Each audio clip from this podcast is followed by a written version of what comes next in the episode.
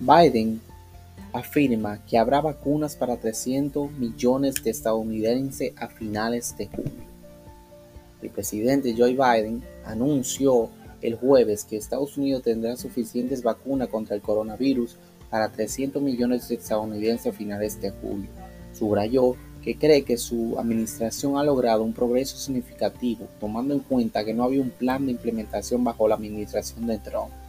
En tres semanas, trabajando los, las 24 horas del día con mucha gente detrás de mí y frente a mí, ya hemos comprado suficiente suministro de vacuna para todos los estadounidenses y ahora estamos trabajando para llevar esas vacunas a los brazos de millones de personas, dijo Biden durante un discurso en, los Institutos Nacionales de Salud, Breitscheid, Maryland.